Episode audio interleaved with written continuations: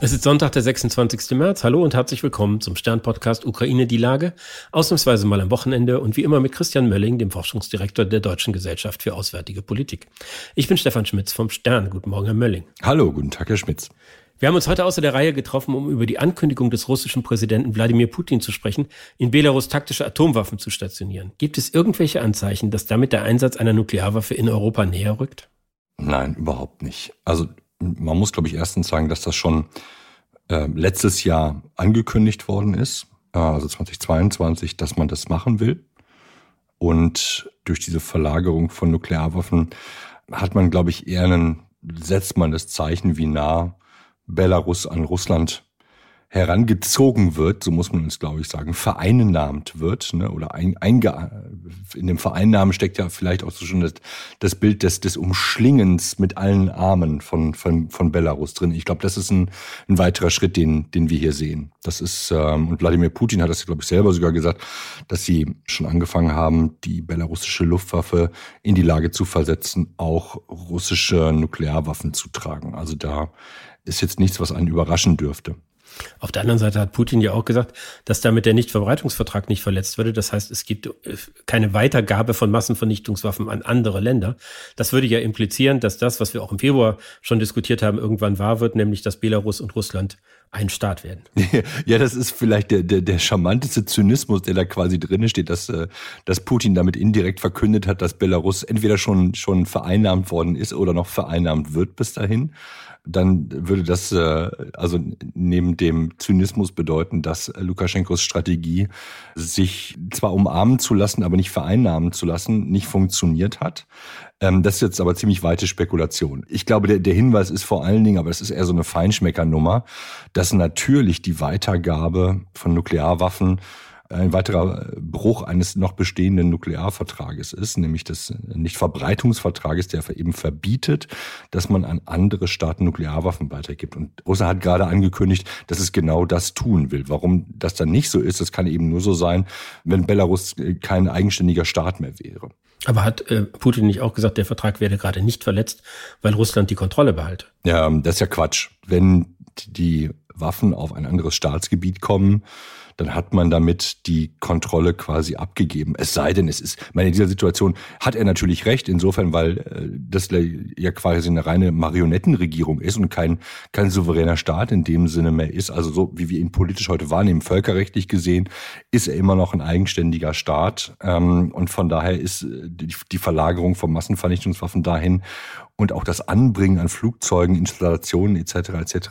heißt natürlich, dass man eigentlich formal gesehen Kontrolle an einen anderen Staat abgibt. Klar. Wenn wir jetzt mal die Perspektive wechseln und vom Westen darauf schauen, dann stellt sich natürlich die Frage, ob die NATO in irgendeiner Weise reagieren muss oder aber ob sie gut beraten ist, sich gerade nicht provozieren zu lassen.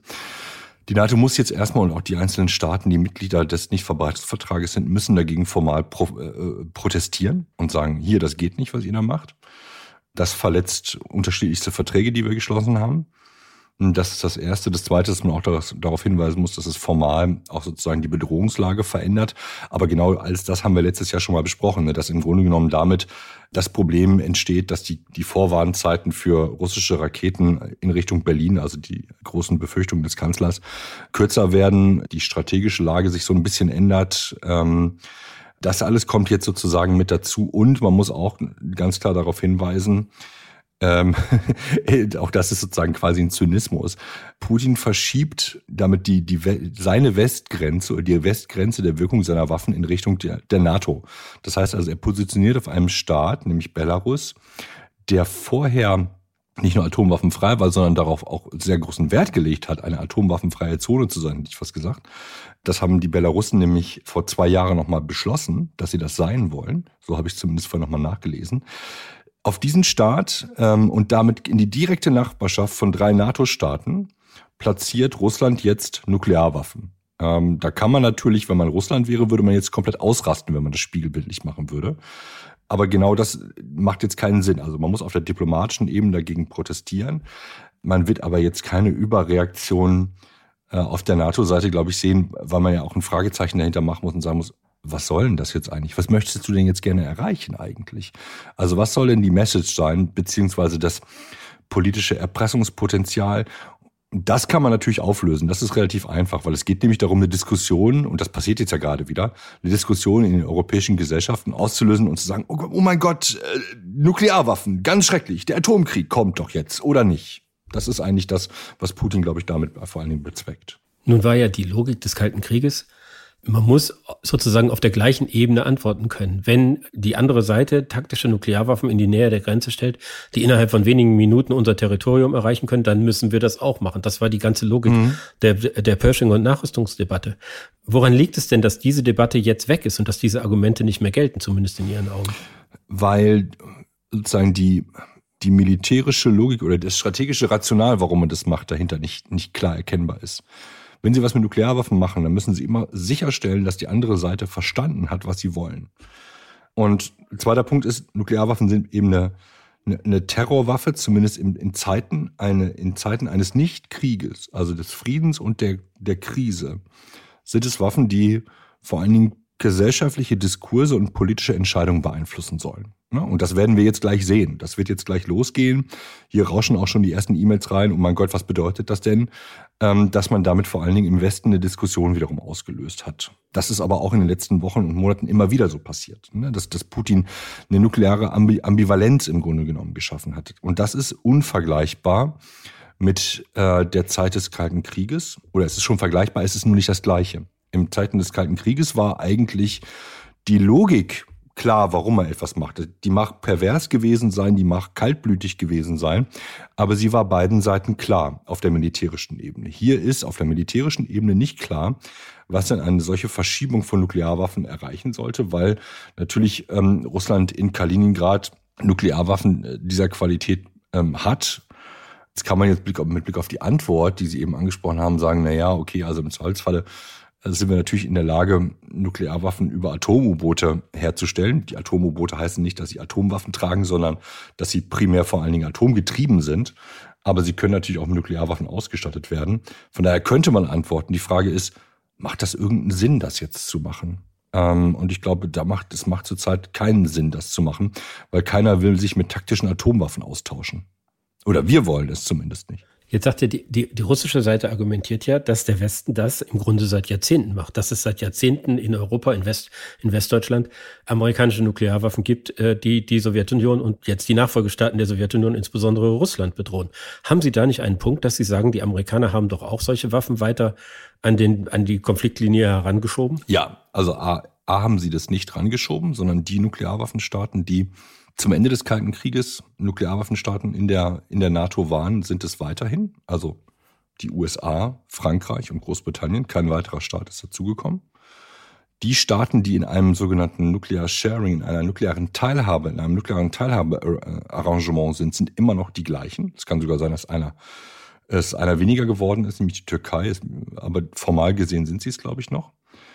Das ist auch noch ein wichtiger Unterschied. Das heißt also, es ist nicht das gleiche. Letzter Punkt, ähm, erstmal um sozusagen auf diesen Status quo zu kommen.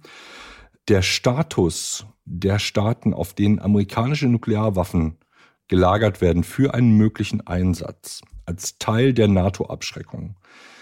Diese Vereinbarungen sind beim Schluss des nuklearen Verbreitungsvertrages, also des NVV oder NPT, der eben die Verbreitung von Nuklearwaffen verhindern soll, die sind damals mit protokolliert worden. Das heißt, es ist Teil des Deals. Es ist nicht illegal.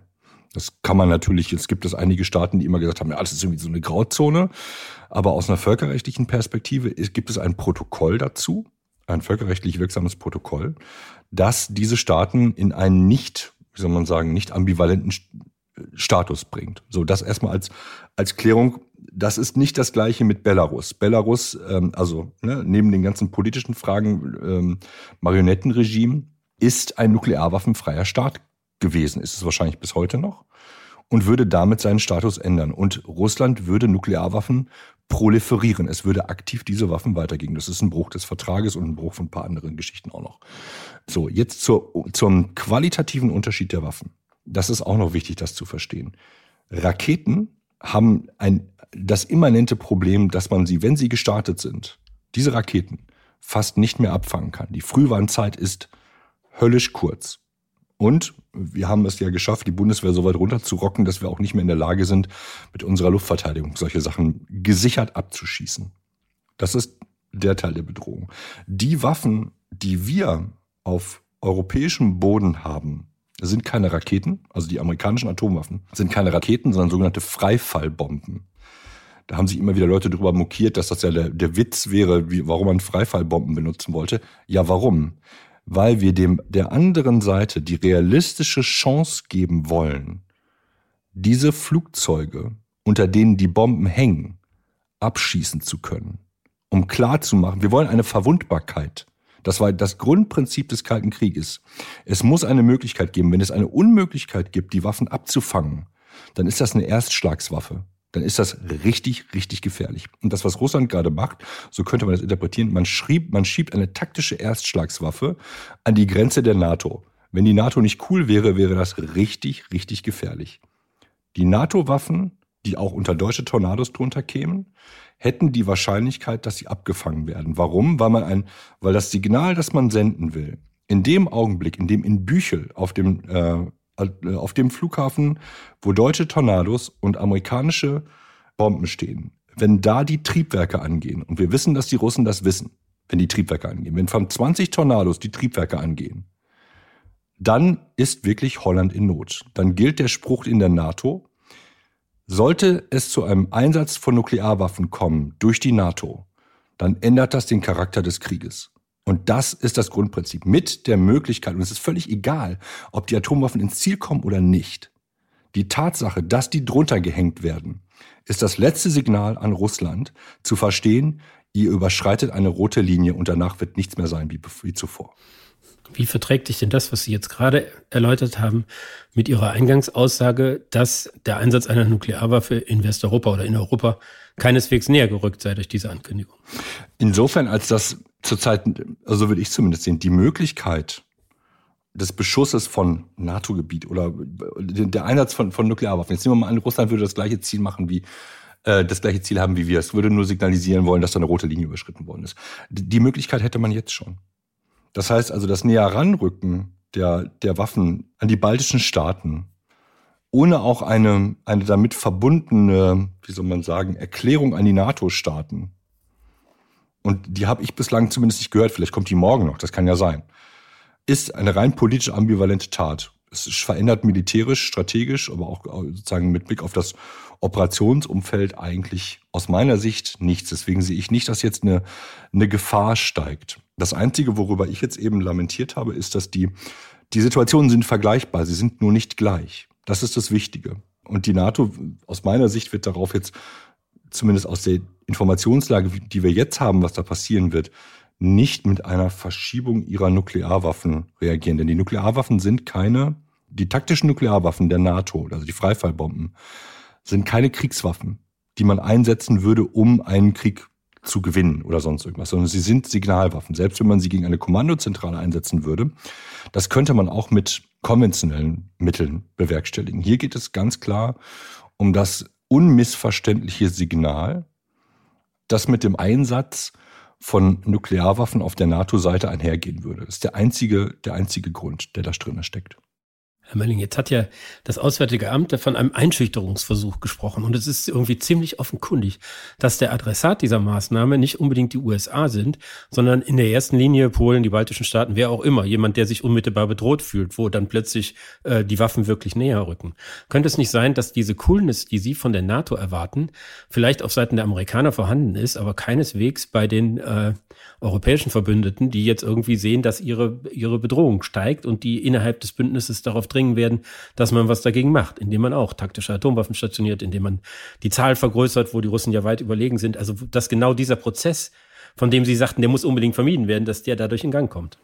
Nee, das sehe ich halt nicht. Ich also weil die Idee, na, man muss dann halt was machen, was dann sozusagen auch genau äquivalent ist. Also wir erzahlen, wir erhöhen jetzt auch die Anzahlen. Also erstmal, wir haben keine bodengebundenen Atomar-Raketen, Atomraketen in, in Europa. Aus guten Gründen nicht weil die tatsächlich für Russland eine so hohe Bedrohung aus darstellen würden, dass wir die Unsicherheit erhöhen würden. Das ist der Grund. Also das ist schon mal Form, kann man sagen, das ist Form von verantwortlichem Handeln.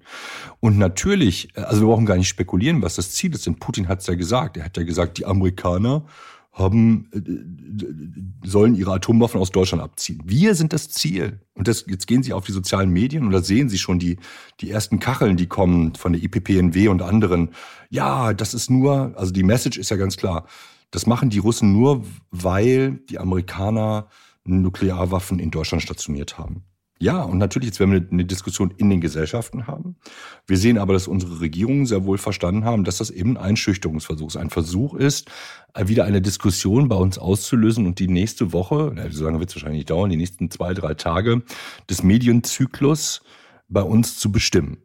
Das ist eine große Kunst. Das schafft Russland immer wieder mit solchen Aktionen. Und auch, dass im Grunde genommen gesichert antiamerikanische Gefühle damit getriggert werden. Ja, also dass, dass, dass im Grunde genommen nicht die Message ist, ähm, Russland macht was, was formal zumindest gesehen völlig verantwortungslos ist, nämlich zieht einen anderen Staat, den es mittlerweile ja durch seinen Geheimdienst komplett vereinnahmt hat, in die nukleare Teilhabe, zwingt ihn in die nukleare Teilhabe hinein sondern die Message ist, er seht ja, das machen wir bloß, weil die Amerikaner das gemacht haben. Die Amerikaner sind schuld. Die sind eigentlich an allem schuld. Deswegen greifen die Russen ja auch äh, die Ukraine an.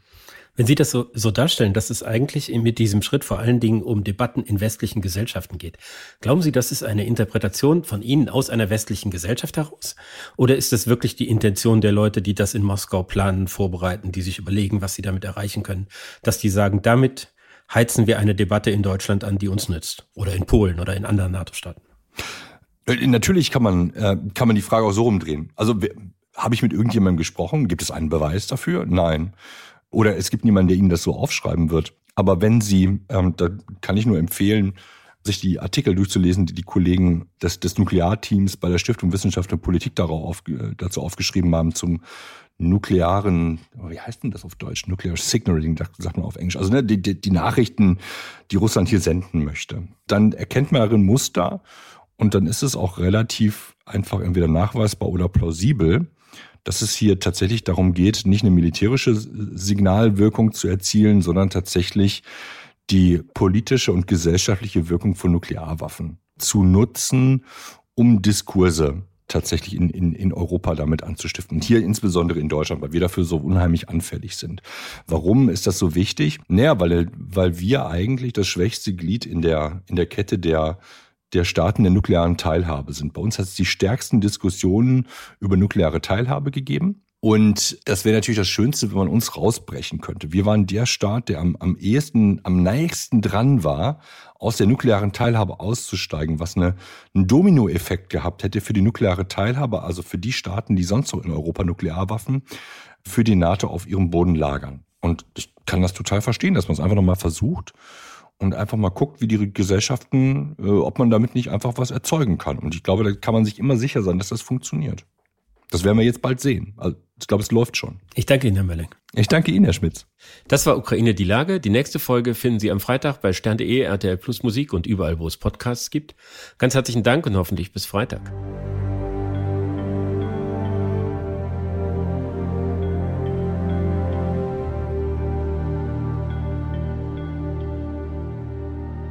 Dieser Podcast ist eine Produktion der Audio Alliance.